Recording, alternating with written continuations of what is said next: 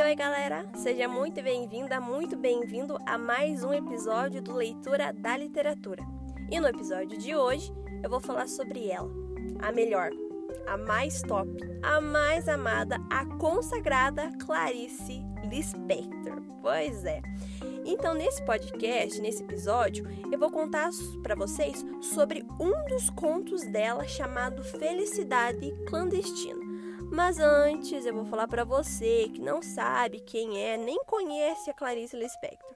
Bom, para começar, ela nasceu no dia 10 de dezembro de 1920. Então, ano passado, ou seja, 2020, nós, os fãs dessa mulher, comemoramos o centenário dessa mulher maravilhosa. A Clarice nasceu numa cidade pequena da Ucrânia. Então aí você me pergunta, como é que ela veio parar no Brasil e se tornar uma das escritoras que mais recebe destaque? É que assim, gente, quando ela era pequena, ela e a família sofreram com a perseguição dos judeus. Toda aquela história antiga de guerras e revoluções, sabe? Então, quando eles chegaram na nossa terra, a primeira parada deles foi em Maceió, lá no Nordeste. E desde ali viveram uma vida nada fácil. Ela e a família passaram por bastantes dificuldades. Aí eles se mudaram para o Rio.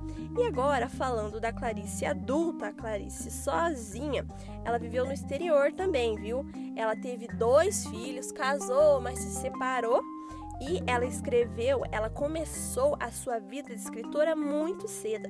Ela escreveu o primeiro romance dela com 20 anos, então assim, era bem novinha mesmo. Isso aí, gente. Eu falei assim, bem leve, bem superficial sobre a Clarice. Então já dá um Google aí para você achar milhares de curiosidades, várias matérias sobre ela, suas obras, enfim. Mas eu digo uma coisa. Se você quiser achar entrevistas com ela falando, sinto informar que você vai achar apenas uma, porque ela concedeu apenas uma entrevista em toda a sua vida que é claro, eu vou deixar o link para você que quer assistir aqui na descrição do podcast, beleza? Então bora falar sobre o conto Felicidade Clandestina, que olha, eu digo para vocês, é o meu favorito. Essa é uma história de cunho autobiográfico, ou seja, são como as lembranças da autora, você já vai ver. Nessa obra tem duas personagens. Uma é a menina gorda, baixa, sardenta, com cabelos crespos arruivados e filha do dono de uma livraria, como diz no conto. E a outra garota é a nossa narradora, da mesma idade e que gosta de ler. Essa narradora, a gente poderia dizer que é a própria Clarice Lispector. Você já vai ver. Essa obra se passa na capital Recife, que é o lugar, olha só, é o lugar onde a Clarice, a autora, viveu a sua infância. Então a gente vai percebendo aos poucos que não foi uma história inventada, sabe? Que deu na cabeça da Clarice e ela quis escrever. Não! É como se ela mesma tivesse na história. É como se ela criou um, criou um pseudônimo para ela na história, sabe? E sobre essa obra, conta assim. A nossa narradora, ela queria ler os livros da menina Ruiva, porque afinal, quem que gosta de ler e sabe que uma menina é filha do dono da livraria, ou seja, um mundo de livros. É claro que a gente vai querer ler todos os livros, não é mesmo? Só que essa menina ruiva nunca emprestava, por ser cruel, sabe? Por ser aquelas meninas ruins. Até que a narradora descobriu que a menina tinha um livro, mas não era qualquer livro, não. Era As Reinações de Narizinho do Monteiro Lobato. E quando a menina ruiva percebeu que a nossa narradora mostrou um grande interesse pelo livro, ela disse para a garota assim: passa lá na minha casa que eu vou te emprestar esse livro. Nossa, a nossa, a nossa narradora ficou assim, tão animada que ela ficou assim, quase não dormiu, eu acho, porque ela estava muito animada, porque ela queria muito mesmo esse livro. Quando o dia amanheceu, a nossa narradora foi correndo atrás da casa da garota. E chegando lá, teve a sua alegria destruída, pois a garota ruiva disse que havia emprestado o livro para outra pessoa. Olha que sacanagem. Só que mesmo assim, a nossa narradora saiu pulando pelas ruas, porque ela sabia que o dia seguinte iria chegar. Ela tinha esperança. Mas ó, eu digo que essa menina ruiva tinha um plano meio chato, viu? No dia seguinte, a nossa narradora estava lá e ouviu de novo outra desculpa de que o livro ainda não estava com a pirralha ruiva. Olha que chato. A nossa narradora ia todos os dias na casa da garota e sempre ouvia as mesmas desculpas sobre o livro. Aí, né, a nossa narradora já sacou que ela estava no jogo dessa menina, mas ela aceitava. Até que, mais uma vez, a narradora foi para casa dessa garota, porém, a mãe da menina estava lá também. E ela meio que entendeu o jogo da filha, sabe? Ela quis saber mais explicações sobre isso porque ela disse que aquele livro nunca saiu daquele lugar. A menina nem lia, o livro sempre esteve ali. Ou seja, a mãe percebeu que a filha dela estava querendo fazer um jogo meio chato com a menina que queria ler o livro, sabe? Com isso, a mãe emprestou o livro para a narradora e disse que poderia ficar o tempo que quisesse. Depois do acontecido, a nossa narradora apenas recebeu o livro e não disse nada. Não saiu pulando como fazia, foi andando calmamente pelas ruas com o livro apertado contra o seu peito de tanta que era a alegria da garota. Olha, eu não sei vocês, mas eu amo ler, eu amo comprar livros. E quando a narradora recebe esse livro que ela queria, essa ação dela apertar o livro contra o peito faz lembrar de mim mesma. Quando eu compro um livro que eu queria muito ou quando é o meu livro favorito, eu aperto ele no peito e não digo nada porque a emoção é grande e é a mesma coisa que acontece no conto. Ou seja, a Clarice é sensacional, meus amigos. Ela faz com que a gente leia esse conto e troque de lugar, sabe? Lembra que eu disse que a narradora do conto poderia ser a própria Clarice? Pois bem, quando você vai lendo, você percebe que a narradora da história, né, a garota, é você. É você que gosta de ler. É você que não perde esperança. É você que, quando quer uma coisa, não para até conseguir. E quando alcança o que você quer, a tua emoção é gigante e você não diz nada. Então, esse livro, essa história, essa narradora, somos nós.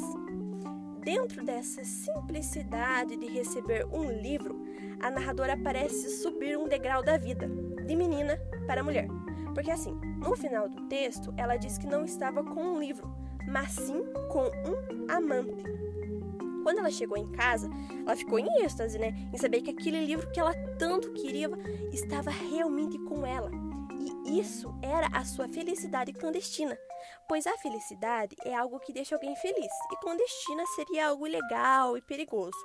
Então, o título se refere a algo que a narradora ama, a felicidade, o livro.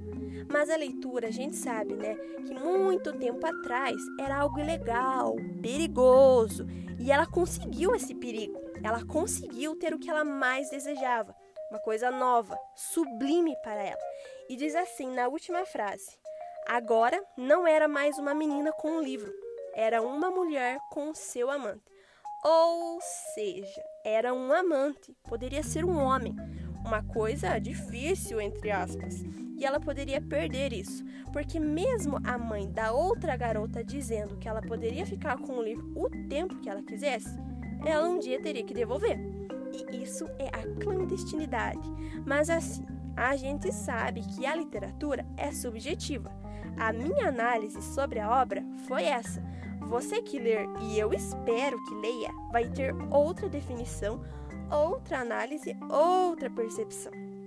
Como eu disse, esse é um dos melhores textos que eu já li da Clarice Lispector, porque eu me vejo nesse conto. E a Clarice tem essa fama, sabe, de fazer textos com que o leitor se identifique com a sua obra. Não é à toa que ela foi um dos maiores nomes da literatura brasileira no século XX dona de uma linguagem muito poética e marcante, reconhecida por suas obras ter a famosa epifania. Assim, eu contei brevemente sobre a autora e sobre esse conto, porque o intuito desse podcast é justamente de você, querido ouvinte, também ler e conhecer sobre essa mulher maravilhosa e as suas obras maravilhosas também. E vou dizendo que Clarice publicou mais de 30 livros, sendo 23 enquanto era viva, além de escrever outros gêneros como contas, crônico, romances, cartas, literatura infantil, publicou um livro de lendas brasileiras, alguns fragmentos e livros com entrevistas. Eu também recomendo vocês a assistirem alguns vídeos da Nádia Batella Gottlieb. Ah, céus, que mulher é essa? vou dizer para vocês, essa mulher é a maior e melhor para mim pesquisadora de Clarice aqui no Brasil. Então, nas palestras dela, que você vai encontrar no YouTube, ela vai contar muito mais especificado como é o estilo da obra da Clarice, quais foram as suas experiências estudando a Clarice. Ela fala com muita autoridade, sabe? Ela não usa a Clarice como um objeto de estudo. Ela usa a Clarice como uma amiga, como uma confidente. Sério, é apaixonante ver a Nádia falando sobre a Clarice. E olha, eu vou dizer para você que gostou da Clarice e se você lê a Clarice, não veja ela como uma escritora, vai ler o livro dela porque ai, pediu lá na minha faculdade, ah, pediu lá no meu trabalho para mim fazer sobre ela, não. Leia Clarice como uma amiga. Quando você for pegar uma obra dela, não pense assim, ah, eu vou ter que ler esse livro. Pense, uhul, eu vou ter que ler um livro da Clarice. Porque a Clarice, ela só não escreve para, sei lá, o que ela tá sentindo, ela dá dicas, ela dá conselhos. A mulher é muito sensacional, cara. Ela fala demais.